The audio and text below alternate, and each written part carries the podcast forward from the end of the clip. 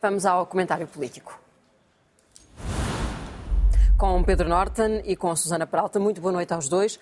Vamos começar pela nova liderança da Iniciativa Liberal. Pedro, comece por si. É uma renovação na continuidade? Acho que sim, porque eh, aparentemente é. Enfim, eu, eu, talvez dando só um passo atrás, acho que eh, a Iniciativa Liberal trouxe algumas coisas interessantes ao panorama eh, político-partidário português. Desde logo é o primeiro partido liberal da nossa democracia, pelo menos, e isso, portanto, trouxe diversidade ideológica ao Parlamento. Acho que, sobretudo ali no consulado do, do, do deputado único, trouxe densidade de pensamento e, e, alguma urbanidade até no debate, no debate político uma grande coerência uh, ideológica. É evidente, não é o único partido com coerência ideológica no, no Parlamento, o PCP é seguramente outro.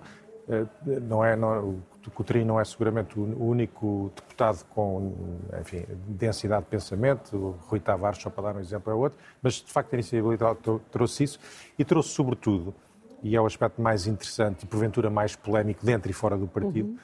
trouxe um obrigar do revisitar das fronteiras tradicionais entre a direita e a esquerda, na medida que se apresentou sempre como um partido com uma agenda liberal no plano económico, mas também uma agenda liberal, se quisermos chamar, no plano dos costumes. Isso baralhou, mas é saudável eh, e, portanto, a questão que se colocava um bocadinho com esta conversa era perceber o que é que, o que, é, o que, é que ia acontecer com este legado. Aparentemente, a eleição do Rui Rocha é uma eleição mais alinhada com a continuidade e com a manutenção deste legado, eh, e, portanto, desse ponto de vista, eh, o partido está mais, porventura, mais previsível. Eh, não deixa de ser sintomático que foi uma convenção em que se ficaram à mostra algumas fraturas que, pelo uhum. menos para nós, observadores externos, talvez tenham sido surpreendentes e, portanto, acho que uma das questões que se coloca é perceber como é que a iniciativa liberal vai sarar estas feridas no futuro próximo. Este novo líder, Rui Rocha, a Susana, vem decretar que vai acabar com o bipartidarismo, sonhando com a meta dos 15%, que hoje, aliás, era apontado numa, numa sondagem.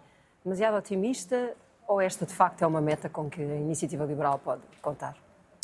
Ah, ou para onde pode apontar? um, é, é, difícil dizer, porque isto depende um bocadinho desta.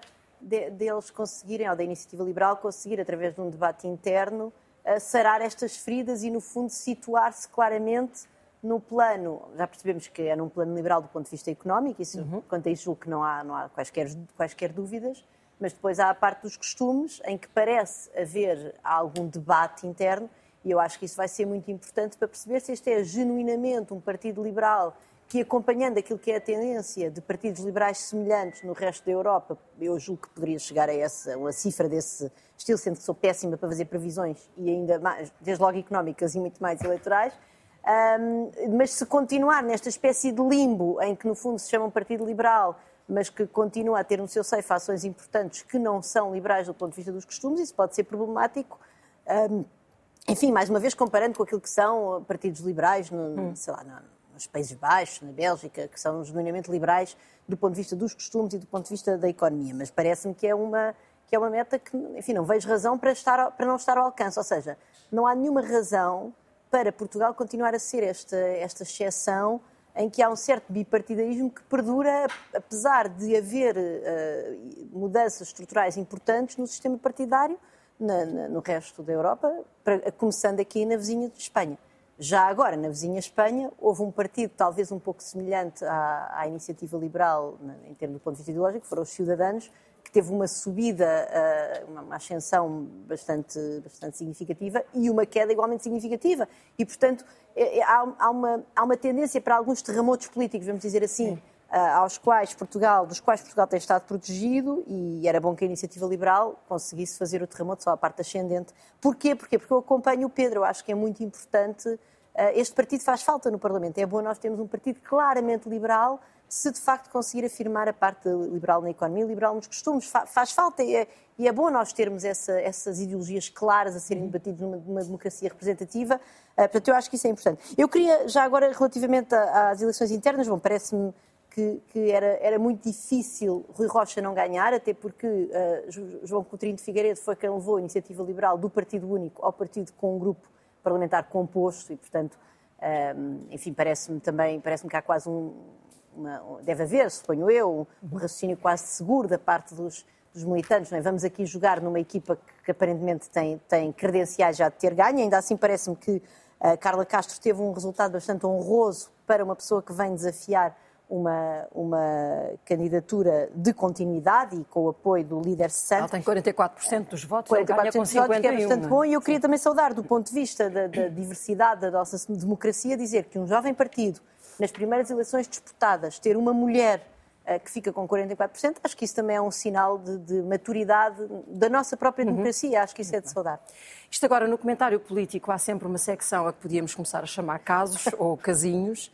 Começamos por Fernando Medina, Pedro.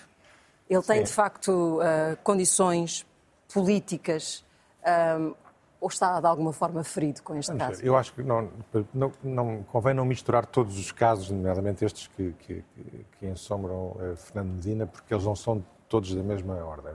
No caso da TAP, Uh, Fernando Medina cometeu erros, que se não sabia, devia ter sabido quem era a pessoa que estava a nomear uhum. e, qual tinha sido o seu percurso, mas não foi um personagem central de todo aquele Sim. episódio. Não foi um decisor, uh, não foi ele que decidiu a admissão de, de, de Alexandre Reis, não foi ele que, que renomeou para, para a nave, não foi ali um personagem central e, portanto, eu acho que ele sai desse episódio fragilizado, mas com franqueza, não parece que também ferido de morte. Esta história na Câmara, é de que ainda sabemos pouco, e que até a ver, não, não, não, Medina não está diretamente envolvido, é uma história com contornos muito mais complicados. Ou seja, estamos a falar, alegadamente, de um concurso forjado, num concurso que para que se convidaram pessoas que já à época eram acusadas de corrupção. Eh, estamos a falar eh, de, de contratar um, um ex-autarca do PS para coordenar obras em Lisboa, vivendo ele a 200 km de Lisboa, tendo a Câmara mais de 10 mil eh, funcionários, seguramente muitos deles mais do que habilitados para gerir as obras, e estamos sobretudo a falar, na tese do Ministério Público, de, uma, de, um, de um esquema ilícito de financiamento do PS. Portanto, como é evidente, se tudo isto se vier a revelar, a ter fundamento e se vier a demonstrar que Fernando Medina tem alguma coisa a ver com isto, aí sim acho que Fernando Medina fica completamente ferido, ferido de morte. Mas atenção, se, se isto tudo se provar, nomeadamente a tese do financiamento, o caso uh, é, é, é, maior do que Fernando Medina. Fernando Medina tem para já o mérito de ter pedido à Procuradoria para ser ouvido. Ah, quer dizer, eh, eu não sei se isso é um, um mérito, é, são, é, são este tipo de mensagens que politicamente ficam bem, mas que, enfim, que servem para mostrar uma disponibilidade para colaborar, mas que não apagam os factos anteriores, não é? Portanto, não, são, são manobras, enfim, de, de de hombridade, de alguma hombridade, mas que ainda assim não, não, não apagam, parece-me a mim, a substância da questão. E a substância da questão é aquela que o Pedro aqui trouxe. E, e relativamente a, àquilo que o Pedro aqui disse, que é importante, que é se de facto vier a revelar que isto é um esquema de financiamento do PS, e portanto aí, obviamente, Fernandina não pode ser a única peça do xadrez, e é importante a, a, a relembrar aqui as datas que estão em causa, porque Medina entra na Câmara a, em 6 de abril de 2015 e contrata esta pessoa, portanto, Fernando uh, Mourão, uh, enquanto pessoa individual, porque ele é contratado por Medina enquanto, enquanto pessoa, enquanto indivíduo, e depois é contratado por Manuel Salgado através da sua empresa, portanto, ele tem, e aparentemente até são dois contratos para a mesma coisa, para a mesma finalidade, do indivíduo contratado por Medina e a sua empresa contratada pelo uh, vereador de Medina para a mesma finalidade, o que é bastante problemático em si, mas a contratação do indivíduo Mourão por Fernando Medina surge a 5 de junho de 2015, e, portanto, muito pouco tempo depois de Medina entrar na Câmara. E, de facto, há aqui, enfim, há aqui vários elementos que vamos agora apurar, e certamente que a disponibilidade de Fernandina para colaborar com a Procuradoria-Geral da República é importante, mas, eh, mas, mas quer dizer, a história, a posição vai no adro, a história é muito mal contada, e mesmo que não houvesse uh, ilegalidades, que, enfim, vamos ver, não é? Uhum. O próprio facto, politicamente, uma pessoa que é uma grande esperança do PS, que é potencialmente o sucessor de António Costa, vai buscar alguém sem competências aparentes de especializa, que tenha especialidade em fiscalizar obras tão longe, é, é, realmente quando vive na capital, onde há a maior concentração, para o mal e para o bem, podemos agora discutir a, a maior concentração de pessoas qualificadas do país, será que isto faz algum sentido? Portanto, mesmo do ponto de vista político, é logo uma decisão bastante condenável, não é? Uh, e parece-me que Medina sai muito fragilizado e a posição vai no adro. Uh, Susana, e como é que viu a, a, nota de Pedro Nuno Santos uh, e aquele avivar de memória que a audição da CEO da TAP lhe trouxe? Eu acho que mesmo que Pedro Nuno Santos se tivesse esquecido no momento inicial uh, de que tinha sido informado por e-mail que tinha anuído ao pagamento do meio milhão de euros a Alexandra Reis, houve uma altura em que, junto com Fernando Medina, aliás, Pedro Nuno Santos envia um pedido de esclarecimentos à TAP, que foi publicamente anunciado. Nesse momento, era de bom tom, e Pedro Nuno Santos ainda era ministro, portanto, eu suponho que ele tivesse pessoas no gabinete com acesso aos e-mails dele, espero eu, que o ministro sozinho não gerisse a sua caixa de e-mails, uh, que, que, fossem fazer este trabalho de casa, não é? E, portanto, não, nesse momento, Pedro Nuno Santos tinha a obrigação de ter encontrado esta, esta informação. Portanto, parece-me mais... mensagens, parece... foi o WhatsApp, não é? Mas, de qualquer forma, era uma comunicação onde estava envolvido o secretário de Estado. E, e, e ele era ministro e tinha, e tinha pessoal para lhe verificar isto antes de fazer publicamente uma declaração a dizer vou pedir esclarecimentos à TAP. Portanto, Pedro Nuno Santos, isto é é, mais, é, uma, é uma manobra, talvez, enfim, também muito semelhante à de Medina quando se oferece para ir à, à Procuradoria da República, sendo que Medina, enfim, está de facto a oferecer-se para algo que vai ser material. E aqui Pedro Santos está apenas a fazer um anúncio, e é um anúncio que a mim parece evidente que é para prevenir que alguém viesse fazer em seu nome. E, e aqui eu, eu começo a perceber cada vez com maior clareza porque é que Uh, António Costa quis ter Medina e Pedro Nuno Santos ambos no seu governo e provavelmente também porque é que António Costa protegeu daquela maneira um pouco inexplicável para todos nós Pedro Nuno Santos quando foi a história do, uh, do aeroporto, porque a mim o que me parece é que no PS neste momento estamos naquela situação de zangam-se as comadres, descobrem-se as verdades e, e, e, Pedro Nuno Santos quis aqui marcar uma posição, enfim, para sair menos mal desta história, da qual sai quanto a mim, de todo o modo, bastante mal. Até porque vai haver uma comissão de inquérito que já está. O PS já disse que aceitaria este, agora... este caso da TAP, não é? Sim, e agora sabemos que Alexandra Reis também se esqueceu. Portanto, há aqui imensa gente a esquecer-se, não é? Alexandra Reis tinha-se esquecido de declarar a, a, indenização que tinha recebido ao Tribunal Constitucional e, enfim, tantas pessoas com falta de memória. Eu, vamos lá ver, eu percebo perfeitamente que o Ministro tem uma, uma agenda muito ocupada e cansativa e é normal, enfim, é pouco provável, esquecer-se de uma indenização de meio milhão de euros numa empresa crítica como a TAP, acho improvável. Mas mesmo que isso acontecesse, é para isso que estas pessoas têm gabinetes e têm pessoas de confiança política que nomeiam e bem junto do seu círculo mais estrito da maior confiança, que têm obviamente acesso ao seu e-mail, ao seu WhatsApp, enfim, nestes momentos mais críticos, para poder ajudar a depois isto não rebente desta forma eh, no espaço público, não é?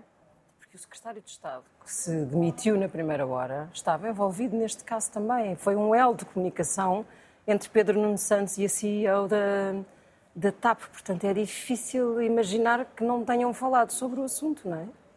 É, tanto que agora viemos a saber que, de facto, quer dizer, nós já tínhamos essa a, a percepção no momento em que Pedro Nuno Santos resolve assumir a responsabilidade política e demitir-se também. E agora, então, finalmente percebemos exatamente porquê. Porque ele, de facto, demite-se pelo alarde público.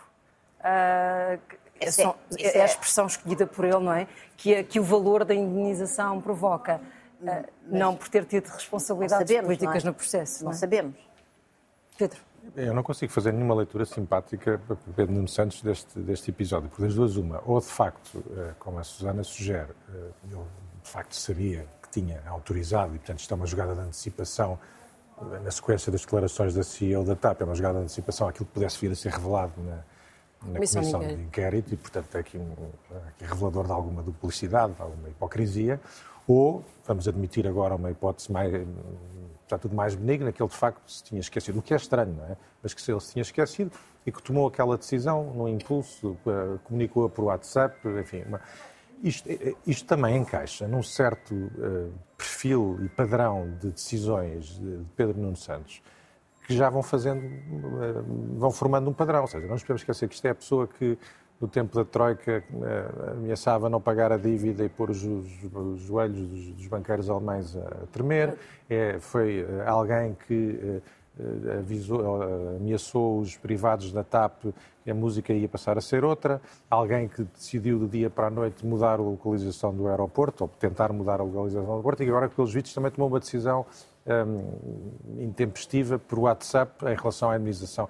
Quer dizer, nem no cenário deles nos estar a mentir, nem nos estar a dizer a verdade, consigo uh, imaginar que ele saia muito bem desta, desta história e, sobretudo, com o perfil de alguém ponderado, capaz de vir a ser Primeiro-Ministro de Portugal, que é aquilo que ele, enfim, é que legitimamente aspira. Isto afeta o funcionamento do governo ou António Costa consegue passar à margem destes processos? É, é, enfim, neste caso agora concreto de Nuno Santos, acho que já não. Já, está, já não é um está, assunto. está fora está do fora, governo sim. e, portanto, nessa, nessa, nessa acho que Falta que Fernando. Medina, não é? Mas o Primeiro-Ministro já disse que ele mantém confiança política no Ministro. Eu acho que a história de Medina vai, vai depender, da, como, tá- como, como dissemos, da, da evolução deste caso e acho que ainda estamos muito no princípio. Pedro Norton e Susana Peralta, obrigado aos dois. Boa noite.